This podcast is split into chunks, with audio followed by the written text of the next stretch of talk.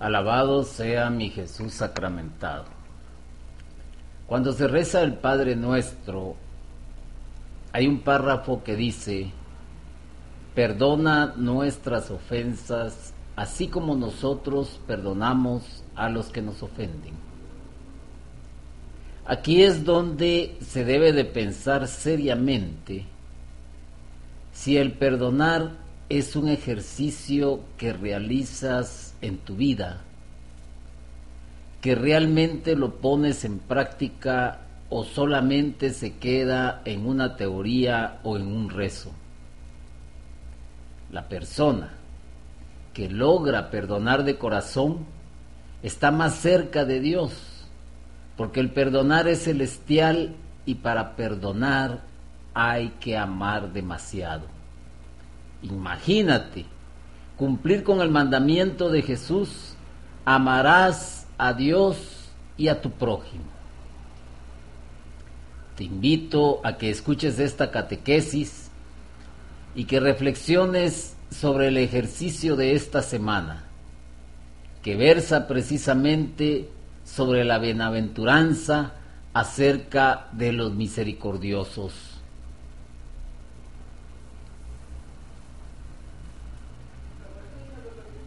Ser misericordioso significa perdonar a los demás.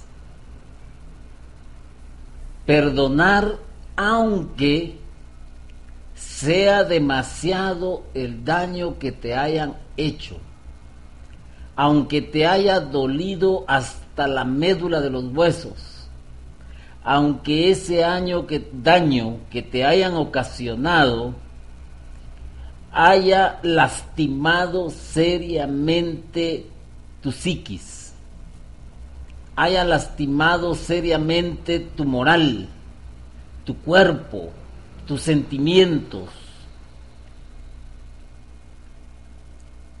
Aunque tengas ganas de odiar en vez de perdonar. Y te digo algo más, perdonar cuesta demasiado pero es lo que Dios pide que hagas.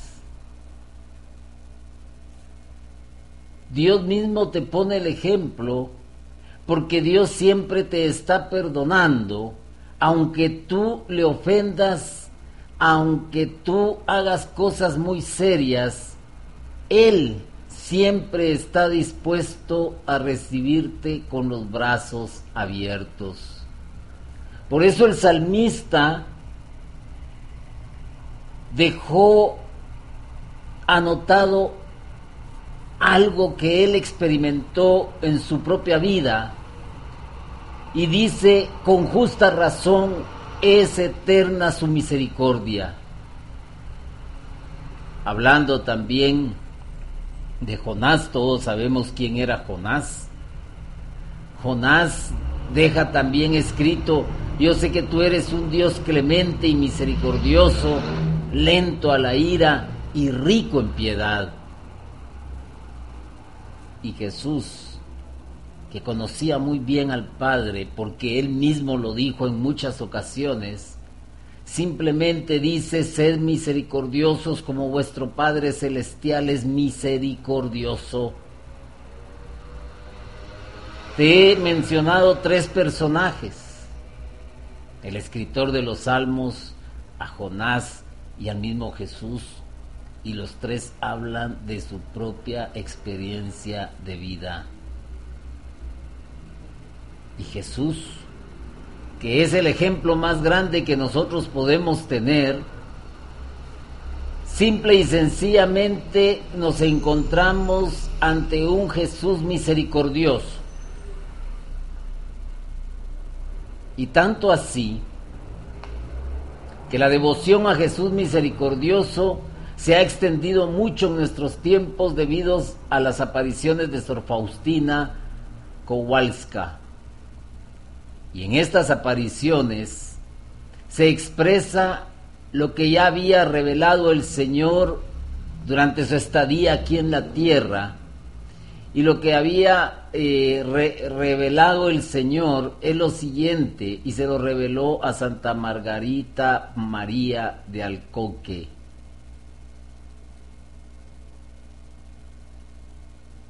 Que Jesús es misericordioso. Y por lo tanto, Él nos invita precisamente a ser misericordiosos también porque Él lo es. Y esto lo hace precisamente para compartir su bienaventuranza. Y si tú mal recuerdas, tú mal no recuerdas, recordarás que Jesús estando clavado en la cruz le dice al Padre, Padre, perdónalos porque no saben lo que hacen. Misericordia.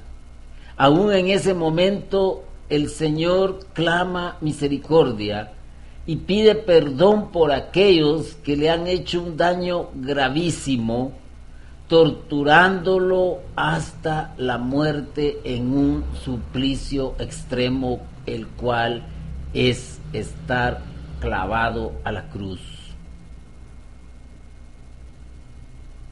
Ahora bien, tal vez muchos confunden la misericordia con cualquier tipo de compasión. Pero el Señor nos dice precisamente, bienaventurados los misericordiosos porque ellos alcanzarán misericordia. Y podríamos decirlo de esta manera, bienaventurados los que perdonan porque ellos tendrán perdón.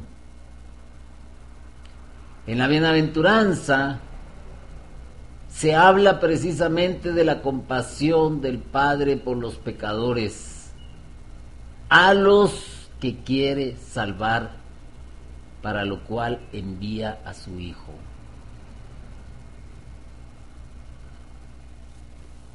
Y algo que se está olvidando precisamente es que el Señor Dios ya no envió, por así decirlo, a su Hijo, sino que constantemente lo está enviando por medio de aquellas personas que están anunciando la buena nueva, por medio de aquel sacramento que dejó instituido de palabra cuando le pregunta precisamente uno de los apóstoles y cuántas veces he de perdonar y él simplemente contesta, perdona hasta 70 veces 7. El sacramento de la reconciliación, el sacramento del perdón, las confesiones son precisamente para ello, para recibir a Jesús misericordioso. Y esto es algo que difícilmente se entiende en estos tiempos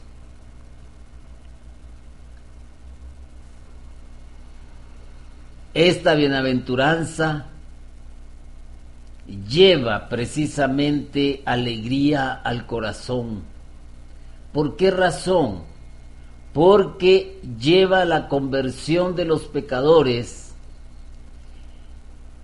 y de esta manera hay alegría en el corazón de muchos. Esta bienaventuranza y esta misericordia se expresa también en el perdón sincero, generoso y magnánimo de los enemigos. Y te digo algo más, es la misericordia de los mártires hacia sus perseguidores que a través de la historia de la iglesia se cuentan por miles. Y estos miles han entendido muy bien el mensaje del Evangelio, han entendido muy bien el mensaje del Señor Jesucristo y es por ello que ellos han pedido perdón para aquellos que los persiguieron y, por qué no decirlo, los mataron. La Sagrada Escritura se refiere a varios aspectos de la misericordia de Jesús no todos ellos son la misericordia específica a la que se refiere la bienaventuranza sobre la cual estamos aprendiendo hoy. Está en primer lugar la compasión o misericordia, pasión, como conmoción de las entrañas por el mal físico o espiritual de alguien. Por ejemplo, la compasión que siente Jesús por la enfermedad del leproso. Compadecido, conmovido de este leproso, Jesús extendió la mano, lo tocó y dijo, quiero que quedes limpio. Y al instante el leproso quedó limpio. Jesús se siente igualmente conmovido por la ignorancia y abandono en que estaba la muchedumbre, como oveja sin pastor. Y saliendo, vio la gran muchedumbre y se compadeció, porque eran ovejas sin pastor y comenzó a enseñarles muchas cosas. Entonces estamos hablando para que quede claro que no hay que confundir la compasión con la misericordia que nos está hablando la bienaventuranza. Porque uno siente compasión por el que se enferma, por el que está postrado en una cama, por el que anda en una silla de ruedas, por aquella persona que no logró desarrollar sus facultades mentales, siente compasión por el, por el no vidente, siente compasión por el paralítico, siente compasión por el hambriento, siente compasión por el ignorante.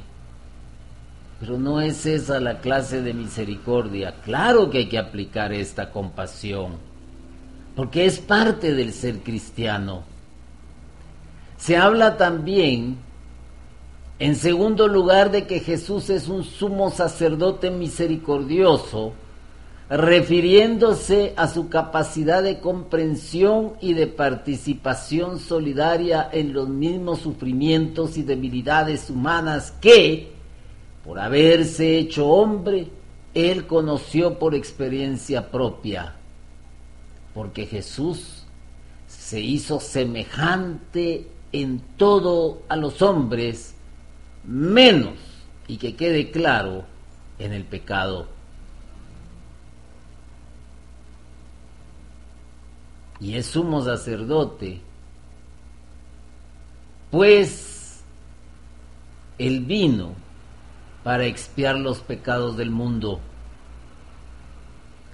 Y él mismo sufrió también en carne propia la tentación y esto le dio poder para socorrer a los que son tentados. No tenemos un sumo sacerdote incapaz de compadecerse de nuestras flaquezas, sino probado en todo igual que nosotros, excepto en el pecado. Pero la bienaventuranza, sin excluir estos aspectos, se refiere principalmente a otro aspecto de la misericordia la misericordia, a la cual la bienaventuranza se refiere, es la bondad de perdón de Dios que lo mueve a tomar la iniciativa de sanar y salvar a los malos y enemigos. Tanto amó Dios al mundo que dio a su Hijo único para que todo el que crea en Él no perezca, sino que tenga vida eterna. Porque Dios no ha enviado a su Hijo al mundo para condenar al mundo, sino para que el mundo se salve por Él. Pero esto también tiene una exigencia y la exigencia radica precisamente en el perdón. Porque Jesús, el enviado con esa misión, hace visible la misericordia del Padre. Él viene por los que tienen necesidad de salvación y esa es la suprema misericordia, porque es la compasión por el mal supremo. Y Jesús fue claro cuando dijo, los sanos no tienen necesidad de médicos sino los enfermos. Él mismo dijo, No he venido a llamar a los justos, sino que he venido a llamar a los pecadores. Por eso, saqueo es uno de los llamados.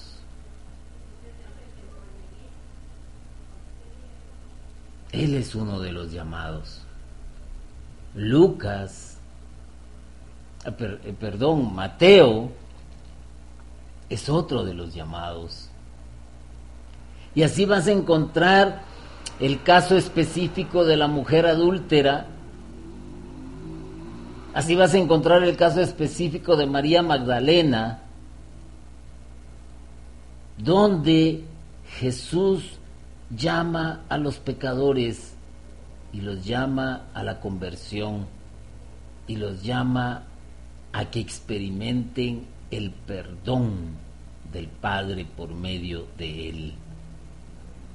Y eso es precisamente el rol de todo cristiano, que los pecadores experimenten por medio del tu perdón el perdón de Dios.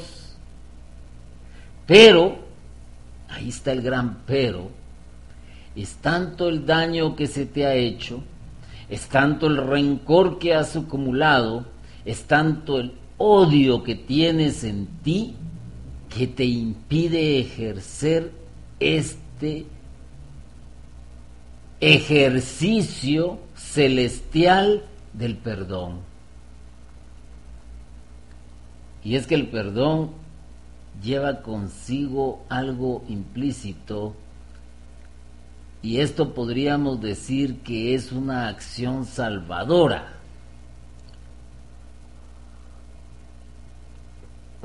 Y te puedo garantizar que es una acción salvadora para ti en lo personal. ¿Por qué razón? Porque al perdonar, tu mente, tu cuerpo y tu espíritu se purifican y rechazan el rencor, rechazan el odio y eso hace que tú vivas una vida en paz. Y eso te conlleva o te conduce precisamente a experimentar la paz del Señor y por ende a experimentar la salvación. Ciertamente tú puedes perdonar al otro, pero el otro tendría que hacer mucho para salvarse a sí mismo, pero en tu corazón no habría ese sentimiento que poco a poco va entristeciendo tu espíritu, que poco a poco va minando tu moral y que te lleva precisamente a odiar y a manifestar ese odio y que se traduce las muchas veces en tu cuerpo,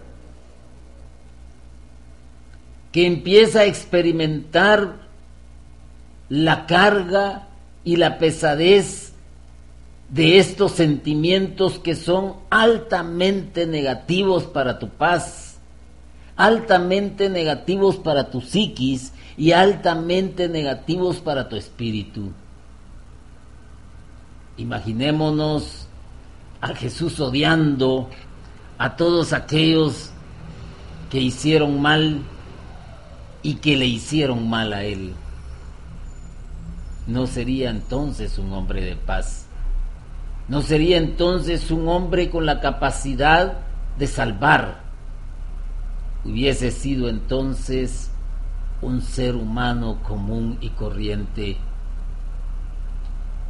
Jesús manifiesta la gracia salvadora del Padre destinada y ofrecida a todos los hombres no solamente sin atención a méritos previos, sino mientras son pecadores, es decir, mientras les son enemigos. Porque todo aquel que peca lleva como fin principal el dañar y el pecador es digno de compasión. ¿Por qué razón? Porque se daña a sí mismo, se condena a sí mismo y él no lo sabe. Y mientras tanto, está dejando huella de su pecado en muchos hogares, en muchas comunidades, en muchas familias. Y aquí viene lo insólito. Jesús vino por ellos, precisamente. Por ellos vino. Vino por nuestros enemigos. Vino por los que odiamos, por los que detestamos.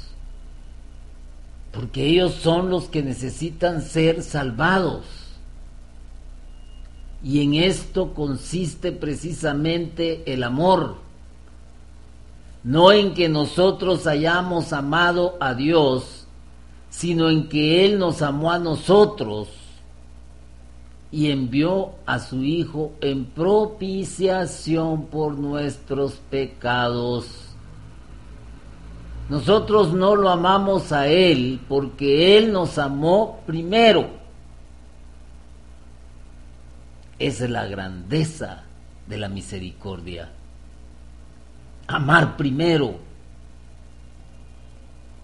Esa es la verdad de la misericordia. Y a eso es lo que estamos llamados, porque si nosotros somos misericordiosos, recibiremos misericordia. Porque yo te voy a decir algo, tú precisamente perdonas y se aplica en ti todo lo que te había dicho anteriormente, que encuentras paz. Pero ¿acaso no pecas también?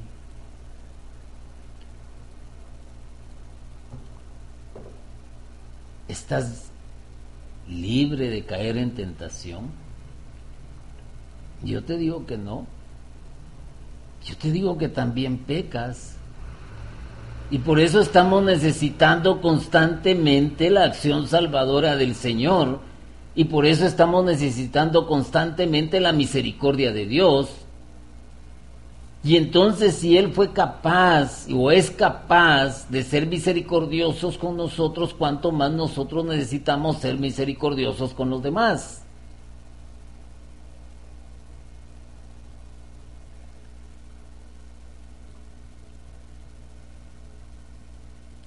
Jesús hace visible la bondad superlativa del Padre. Y eso que te quede claro la hace visible.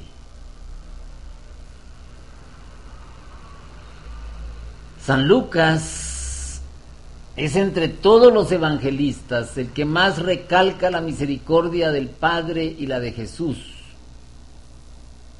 San Lucas recomienda esta misericordia como la forma más característica de la caridad cristiana y la que debe caracterizar a los discípulos de Jesús para vivir como hijos del Padre Celestial.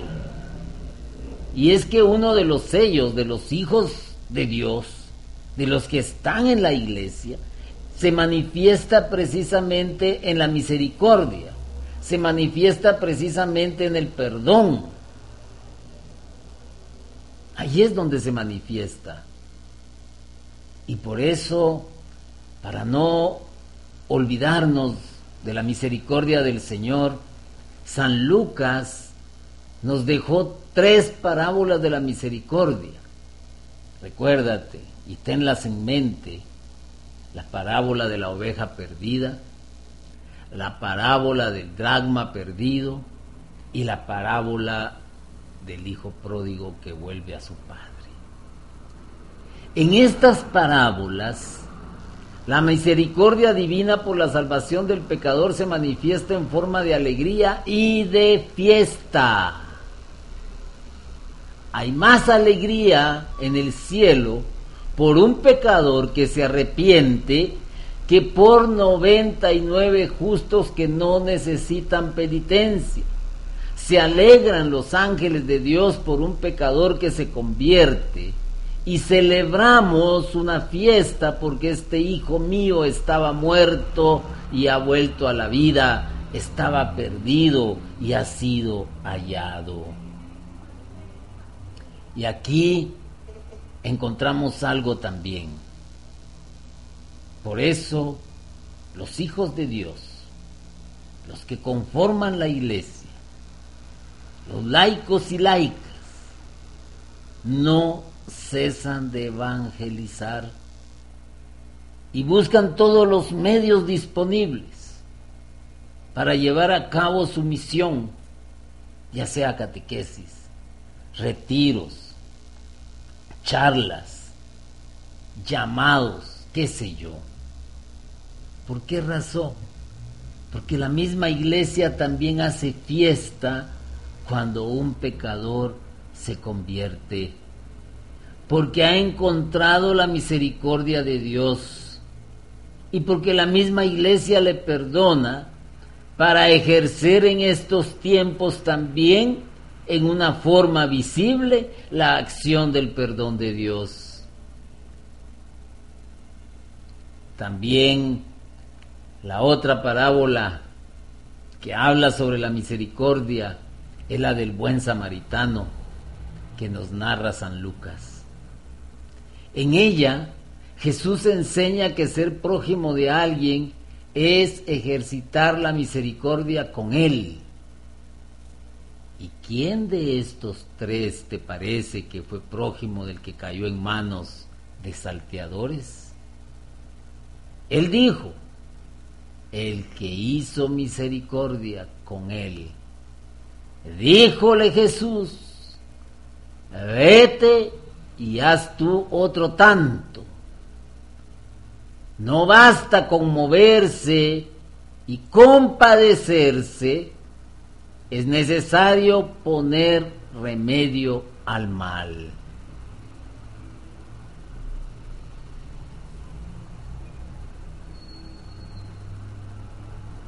Sed misericordiosos, como vuestro Padre Celestial lo es. La misericordia de Jesús se presenta pues como un atributo del corazón del Hijo que, como dice en el Evangelio según San Lucas, es un reflejo del Padre. Sed misericordiosos, como vuestro Padre Celestial es misericordioso. El que me ha visto a mí, ha visto al Padre.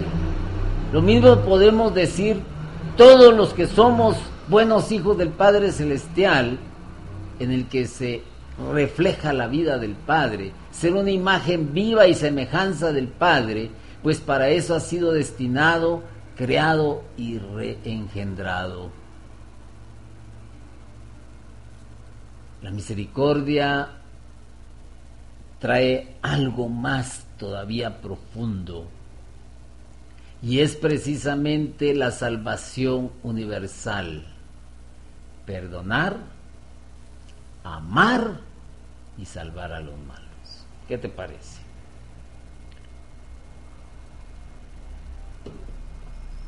No basta solo el perdón. A la par del perdón viene el amor. Y a la par del amor viene la necesidad y la exigencia de que este pecador se salve. Fíjate que aún en el seno de la iglesia, aquel que te ha hecho mal prácticamente pasa a ser un pecador. Y siendo así entonces, Tú tienes que perdonarle, tienes que amarle y hacerle ver su error para que no pierda la salvación. Pero si tú te vas murmurando, tú te vas despotricando en contra de él, yo te digo que tú también estás en el mismo plano de este pecador. Que tú en su momento no le dijiste absolutamente nada, quizás te quedaste callado, pero en tu corazón, en tu ser, empieza a germinarse el odio, el rencor, la murmuración, y lo vas poniendo de mal en mal en mal con los demás hermanos. Si esto es así, entonces tú no alcanzarás misericordia Ahora imagínate que va a pasar el día de mañana cuando un pecador que no está en la iglesia cometa una acción contra ti, te puede llevar inclusive hasta la venganza y con eso destruir tu vida y la de tus seres queridos. Porque te digo, en la cárcel ciertamente hay muchos pecadores y también hay muchos que están ahí por venganzas. Y si tú vas y les preguntas cómo es su vida, yo te digo que su vida se ha vuelto un infierno. Y no son felices no son felices. Si todo el mundo fuera capaz de perdonar, no se llegaría a instancias tan crueles y difíciles como las guerras, como los genocidios, como los parricidios. No se, no se llegaría a esos extremos. Pero lamentablemente, el pecador que no conoce las bondades del Padre porque no ha querido experimentarlas en cierto sentido, también te digo que este pecador anda sembrando constantemente el mal y se resiste precisamente a la salvación. Hay pecadores que a nadie, que nadie le ha presentado el amor del Padre para que lo conozcan.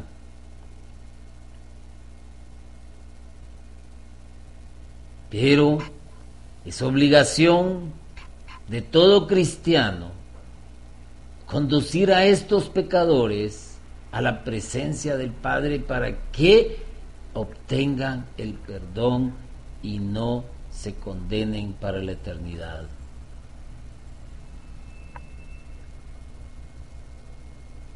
Los hijos de Dios deben superar la justicia de los publicanos y los gentiles, es decir, deben superar la justicia de los que están en el mundo. Y de esta manera, deben amar no solo a los que los aman, porque no tiene caso, sino deben de amar a sus enemigos. Y saber superar la justicia del talión, ojo por ojo y diente por diente. Esta la debe superar el cristiano. Jesús enseña a exceder todas las formas de justicia del hombre, porque Jesús nos está enseñando la verdadera justicia proveniente del Padre.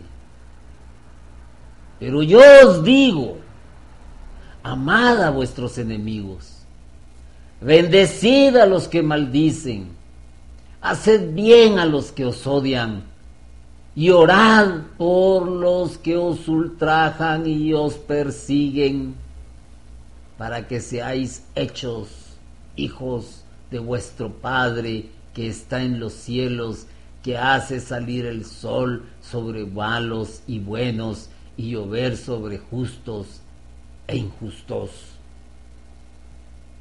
Si amáis a los que os aman, ¿qué recompensa tendréis? ¿No hacen también lo mismo los publicanos? Y si saludáis a vuestros hermanos solamente, que hacéis de más? ¿No hacen también así los gentiles? Sed pues vosotros perfectos, como vuestro Padre que está en los cielos es perfecto. Y aquí es donde uno va descubriendo, conforme va transcurriendo en su diario vivir, va uno descubriendo que ser cristiano es difícil. Porque muchos se dicen cristianos y hacen alarde de llevar una Biblia bajo el brazo, hacen alarde de llevar una medalla colgada de, un, de una cadena en el cuello, hacen alarde de rezar santos rosarios, padres nuestros, de hacer novenas, hacen alarde de muchas cosas, pero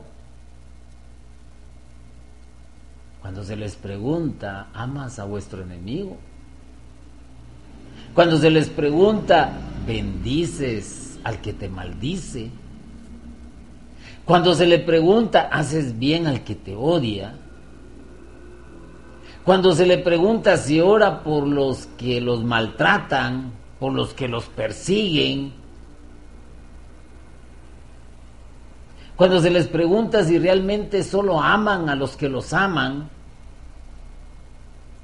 y si son sinceros de corazón van a contestar con la verdad, y al contestar con la verdad se van a dar cuenta de que están un poco lejos de ser cristianos. Por eso en lo personal, yo no me catalogo como un cristiano porque no he alcanzado ese grado. Simplemente sigo al Maestro Jesucristo y voy siguiéndolo, siguiendo sus huellas para tratar de alcanzarle para tratar de ser perfecto y no caer entonces en la hipocresía. Porque con razón decía el Papa Juan Pablo II, no más divorcio entre fe y vida. Porque muchos lamentablemente son una cara en la iglesia y otra cara fuera de ella. Muchos actúan como santos en sus comunidades, en sus ministerios, en sus movimientos, pero actúan como paganos cuando salen de estos lugares.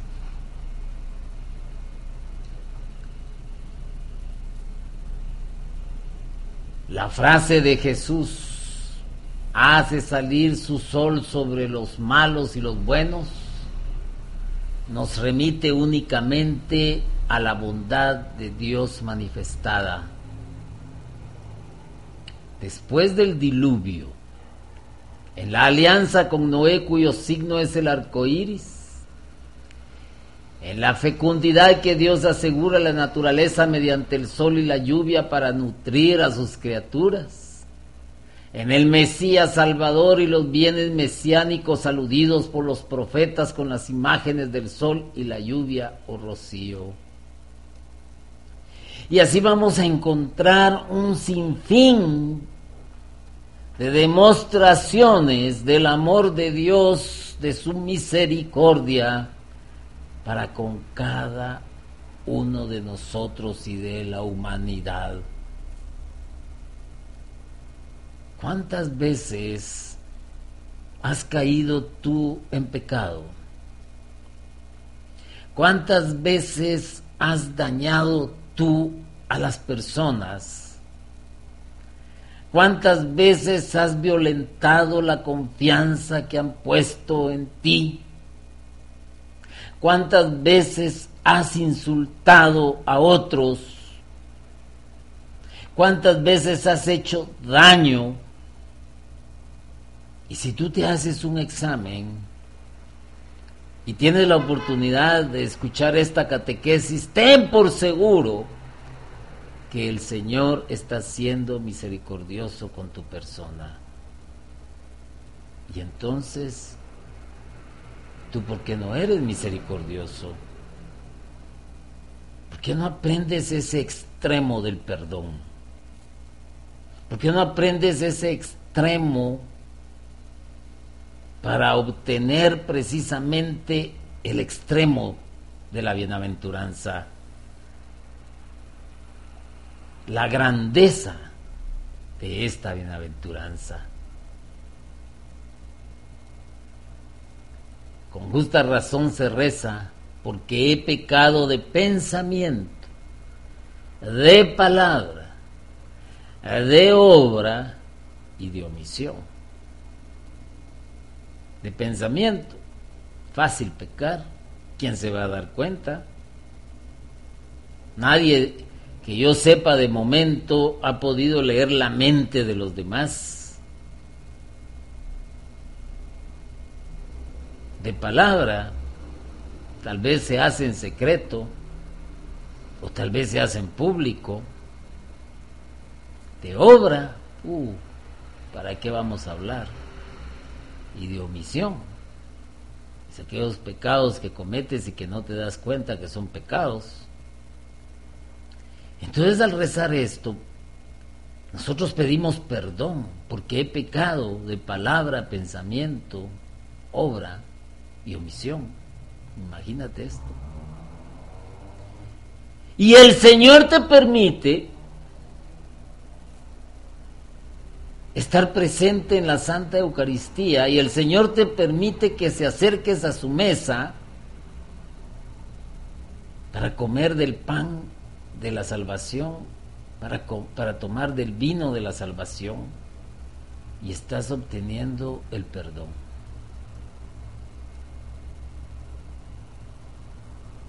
Si tú quieres la bienaventuranza en tu vida, entonces se sugiere o te sugiero que precisamente ejerzas perdón. No simplemente lo tomes como un bonito sermón que Jesús dio un día en la montaña. No precisamente reces el Padre nuestro porque hay que rezarlo. No simplemente digas perdón porque he pecado de pensamiento, palabra, obra y misión como como una fórmula mágica. Todo lo contrario. Yo te invitaría a que realmente lo rezaras si realmente quieres ser misericordioso.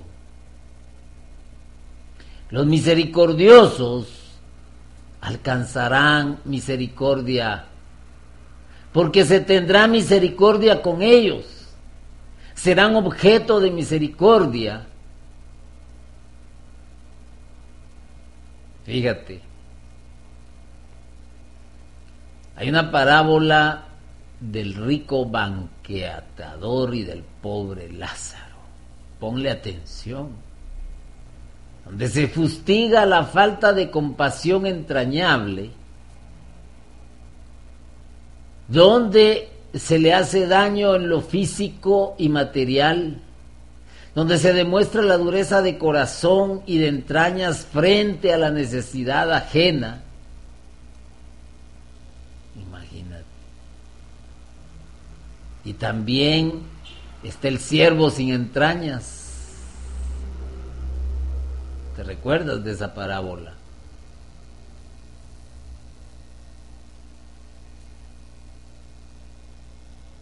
¿Te recuerdas de esa parábola?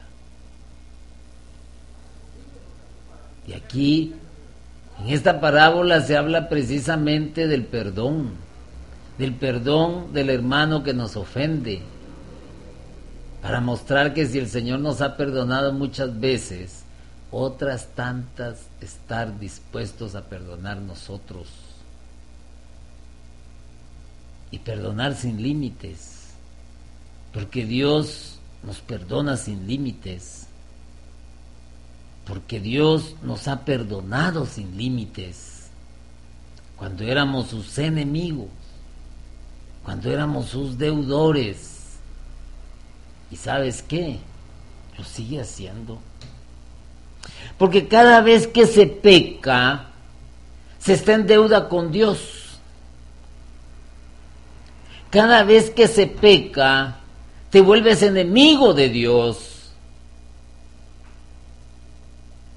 Y Dios te está constantemente perdonando las deudas y te está constantemente amando. Y esto que te estoy diciendo no se aplica únicamente para los que estamos dentro de la iglesia, sino para todos los hombres, incluyendo a los perseguidores, incluyendo a los enemigos, a los violadores, a los estafadores, a los proxenetas, para todos. El perdón está ahí, simplemente es de que lo tomen. Y fíjate, el reino de Dios es semejante a un rey que quiso hacer cuentas con sus siervos. Cuando comenzó a hacer cuentas, le fue presentado uno que le debía diez mil talentos. Este no pudo pagar ordenó su señor venderlo, junto con su mujer e hijos y todo lo que tenía, para que se le pagara la deuda. Entonces aquel siervo postrado le suplicaba diciendo, Señor, ten paciencia conmigo y yo te lo pagaré todo. El Señor de aquel siervo, movido a misericordia, lo soltó y le perdonó la deuda. Pero saliendo aquel siervo, halló a uno de sus consiervos que le debía cien denarios. Estamos hablando de diez mil talentos contra cien denarios. Y agarrándolo, lo ahogaba diciendo, págame lo que me debes. Entonces su consiervo postrándose a sus pies le rogaba diciendo, ten paciencia conmigo y yo te lo pagaré todo. Pero él no quiso, sino que fue y lo echó en la cárcel hasta que pagara la deuda. Viendo sus consiervos lo que pasaba, se entristecieron mucho y fueron y refirieron a su señor todo lo que había pasado. Entonces llamándolo su señor le dijo, siervo malvado, Toda aquella deuda te perdoné, pero me rogaste. ¿No debías tú también tener misericordia de tu consiervo como yo tuve misericordia de ti? Entonces su señor enojado lo entregó a los verdugos hasta que pagara todo lo que le debía. Qué gran parábola que nos muestra la misericordia de Dios, que nos muestra la justicia de Dios que nos muestra qué tan fácil es que el hombre pida perdón y qué tan difícil es que el hombre otorgue el perdón. ¿Te das cuenta? ¿Y cuántos se identificarán aquí de los que están escuchando esta catequesis con los personajes? Y les aseguro que la gran mayoría se identificará con el siervo, no con el consiervo, no con Dios, con el siervo. Cuando tú te endeudas con un banco, el banco no tiene misericordia de ti. Si le hipotecaste tu casa, te la quita. Si le diste, si fue con un prestamista, con un prestamista te quita la vida. Y no te deja en paz hasta que le pagues. Tal vez tú has hipotecado tu rencor, tu odio,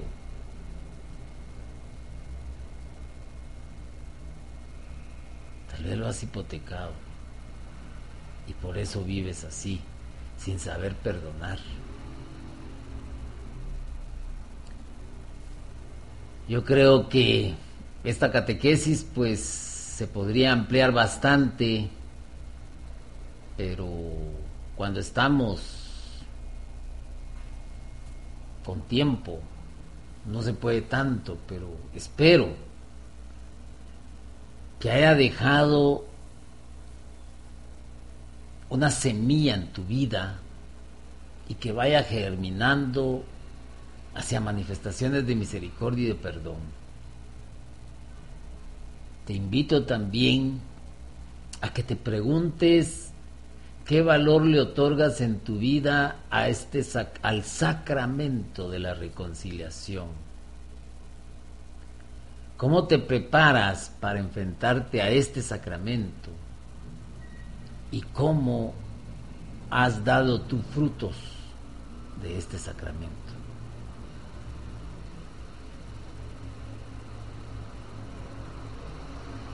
Te invito pues a que reflexiones. Toda persona que es misericordiosa tenga por seguro y sin lugar a dudas que alcanzará la misericordia que viene de lo alto. ¿Y por qué estoy yo seguro?